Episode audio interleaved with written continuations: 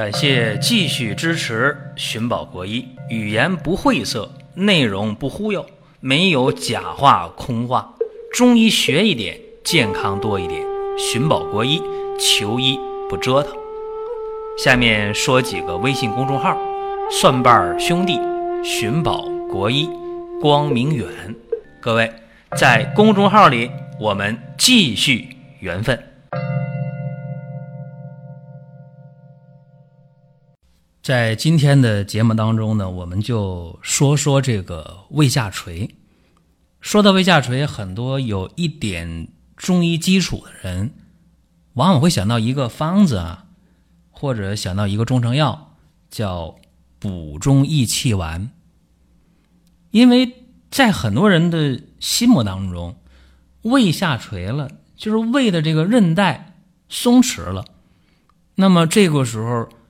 它就符合提升中气的要求啊，补中益气丸吗？提升中气，中气上提，就能把这个下垂的胃给它提上来。当然，这么想的人多，这么用药的人那就更多了，这就是现实的情况。但是很多人发现啊，用上补中益气丸去治疗胃下垂，效果并不见得理想。有一部分人确实有效，但是更多的时候，用补中益气丸去治疗胃下垂效果不理想，反倒是胃胀、反酸，甚至呕吐的情况更加严重了。想一想为什么？注意啊，胃为水谷之海，受纳食物。那么受纳食物，并且在胃里有一个初步的消化。初步消化之后，这食物去哪儿了？它要向下通降。所以啊，胃它的一个特点是什么呢？是一定要胃气往下降，食物得往下面走。所以说，饮食入胃以后啊，无论是胃液、胃酸的腐蚀，还是胃的一个初步的研磨，将水谷腐熟以后了，是需要排入到小肠的。那么小肠接受了这些腐熟的食物，去吸收精微，再把这些食物的残渣向大肠去传导，到大肠了，干嘛呀？水分和无机盐再吸收一下就排出去了，就粪便了，对吧？所以这个过程我们一看，哦，胃是以通降为顺的，所以记住这一点特别特别的重要。那么就要把食物向下排，这个很关键。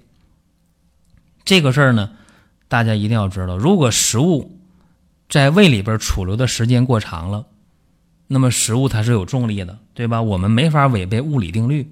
你在地球上，你这个重力作用是吧，肯定存在。所以就让这个胃过度的舒张，啊，韧带呢不断的向下去拉，久而久之，怎么样？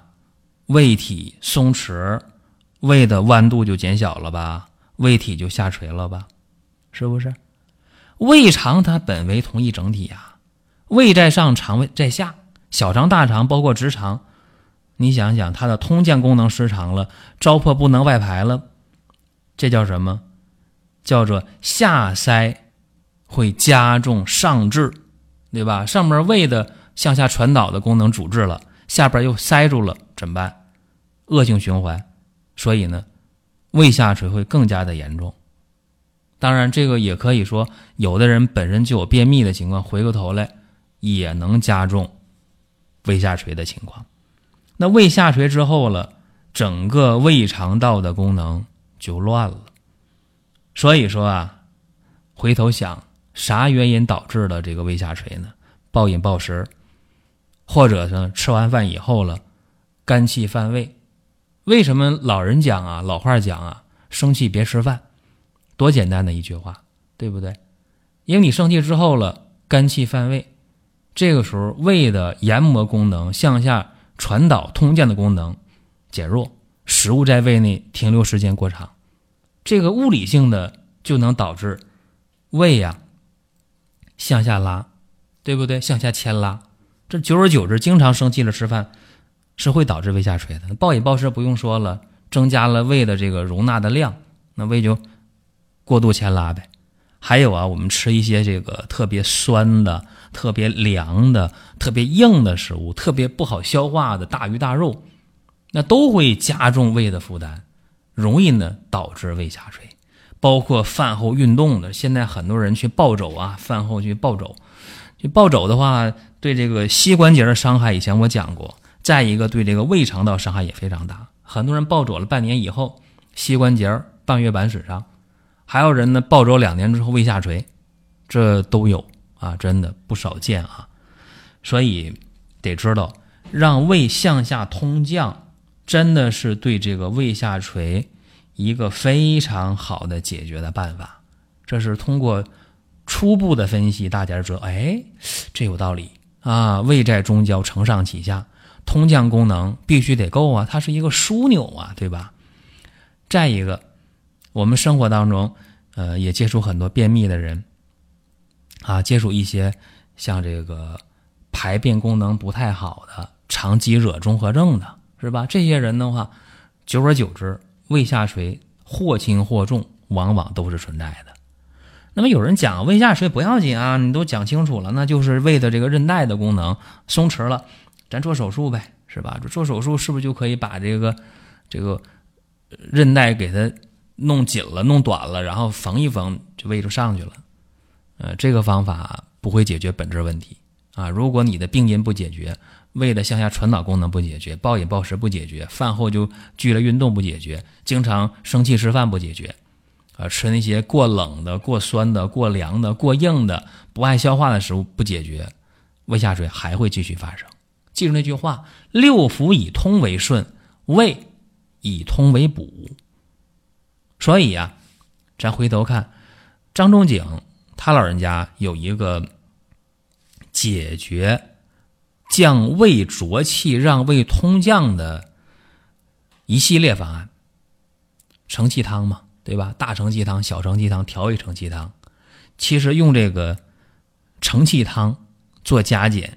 解决胃下垂特管用啊！这是我的一个经验之谈，大家不妨呢，呃，听一听，然后呢，在用的时候做到心中有数。光用承气汤还不行啊，还得是用上保和丸啊，这两个方子捏到一起来，就能啊让这个胃的受纳功能和腐熟水谷的功能和胃的这种。通降的功能充分的达到一个良好的状态。我们看这方子分析一下啊，说承气汤和保和丸怎么一起用？呃，枳实、厚朴，宽中下气，行气舒胀，消食导滞啊，它能让这个胃排空加速，而且厚朴还有燥湿的功能。呃，大黄涤荡肠胃极致，对吧？通降的速度达到最快了，大黄一用，很快就胃就排空了。再有呢，大黄还有一定消炎的作用啊，对胃黏膜有作用。那么山楂也好，鸡内金也好，麦芽、谷芽啊，神曲，这都是消食导致的。用现代的西医来看，就是促进胃的消化液的分泌啊。中医讲了，加强了腐熟水谷消化的能力啊，那么通利的肠胃作用就体现出来了。那么这些药往一起一配。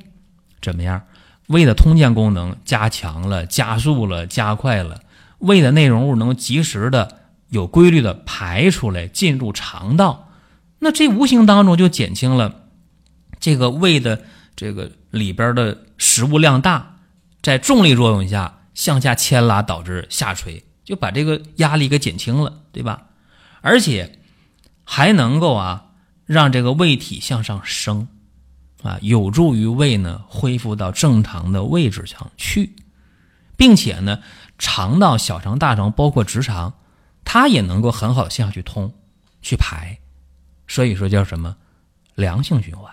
就刚才我们讲那个恶性循环就没了，变成了良性循环，那这就是好事儿啊。但是说都这么用药行不行？还得考虑到具体的情况啊。我们叫辩证用药，辩证施治。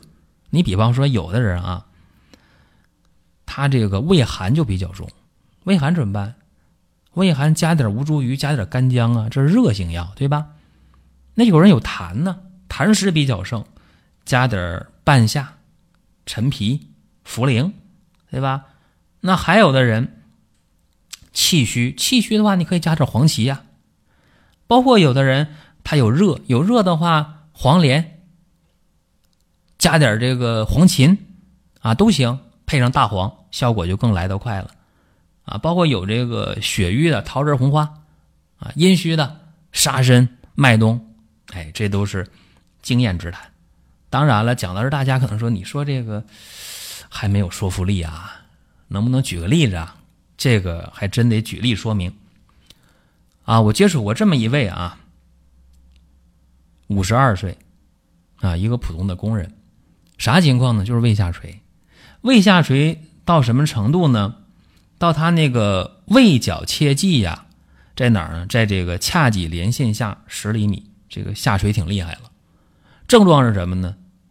呃，吃饭的话，别人吃三顿饭，他一天得吃六顿饭，啊，本来就是普通工人，体力劳动，啊，每一次呢吃的不多，一吃多了就胃胀啊，就吐，就恶心，反胃，所以呢，一顿就吃那么一点儿，吃六顿饭，没事就吃点小零食，越这么吃胃就越不好啊。呃，吃过补中益气丸，不太好，也找中医开过汤药，也不是特别理想。因为过了五十岁了啊，家里边的负担挺重，总担心自己会癌变，怕得胃癌，然后唉声叹气的人也瘦，面黄肌瘦啊，不爱说话，一到吃饭点儿脑袋都疼啊，这不爱吃，吃不进去，吃完就胀，然后啊就觉得没希望了，一看他这情况啊。舌红啊，少苔呀，一按那个脉又弦又细啊，咋办呢？直接就给他出主意了，来吧，不用多啊，用上五副药，看看效果，行的话呢，接着用，继续；不行的话，想别的招呗。这五副药用的是什么呢？很简单，就是保和丸和大承气汤捏到一起了啊，给他去用。呃，当时的原方这样啊，就是。枳实、厚朴各十五克，大黄十克，黄芩十克，热象挺重嘛，啊，陈皮、山楂、鸡内金儿、神曲、麦芽、谷芽、半夏各十克，瓜蒌十五克，麦冬十克，玄参十克，生地十克。说这方平淡无奇是吧？平淡无奇，确实就是一个很简单的一个应用啊！你辩证看准了，方倒平淡无奇。结果用下去之后啊，第二天怎么样？排便呐，咕噜咕噜响着肠啊，肠道就声音特别大啊。第二天呢，就排了三回便，简单吗？哎，然后跟我一讲，我说行了，我说你把那大黄赶紧拿出一半来呀，你别用那么多了。通了是吧？通畅了。大黄呢，给他减到五克，用一半的量。接着用了十天，胃也不胀了，也不吐了，也有胃口了。这一共姐用了十二天，就这效果。一看不错啊，怎么办呢？我说行了，你这也不方便煎药喝啊，一个普通工人上班卖力气。哪有时间喝汤药？说这么的吧啊，把这个生地和玄参呢拿掉，不用了啊，滋阴的这不用了，你就把手里那药啊，原来那方，你再抓正十副药，告诉药店都打成这个粗粉末。我前段时间讲过一个方啊，讲过一一期节目啊，叫做“轻舟已过万重山”，就讲这个粗粉末。啊，中药打出粉末，泡水喝。他这也是摘抓十副药啊，打成出粉末，然后简单了，早中晚饭后就拿一勺，冲点开水就喝呗。又喝了十几天，没啥症状了啊，高兴坏了，说吃也香，睡也香。也不打嗝，也不反胃，一天吃三顿饭没啥事儿了，干活有力气了，身边的同事都说：“哎，看你的脸色都红润，脸上长肉了。”在这工厂也方便，上大秤一称，哎呦，长了五斤肉，不到一个月啊长了五斤肉。到医院复查去吧，又做那个钡餐透视，一看那个胃角切迹啊，在髂脊连线下一公分，吓一跳啊，乐得蹦高了。原来都下去十公分了，现在不到一个月，提上来九公分。各位，九厘米的这不是一个小的收获，所以今天我给大家讲这个事儿啊，就告诉大家，说中医眼中的这个胃下垂，不一定就非得用补气生提的方法，非得去用那个补中益气丸，不是的，啊，你用通降的方法，真的还会有意想不到的效果。最关键的是什么呢？就是你得知道。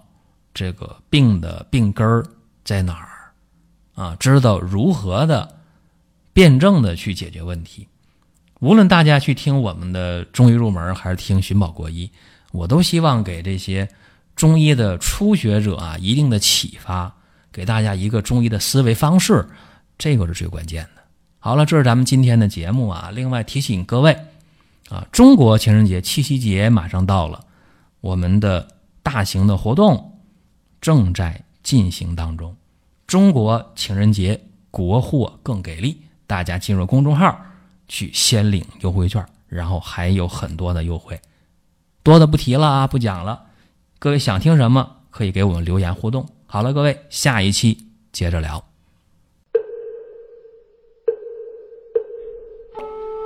下面说几个微信公众号：蒜瓣兄弟、寻宝国医、光明远。各位，在公众号里，我们继续缘分。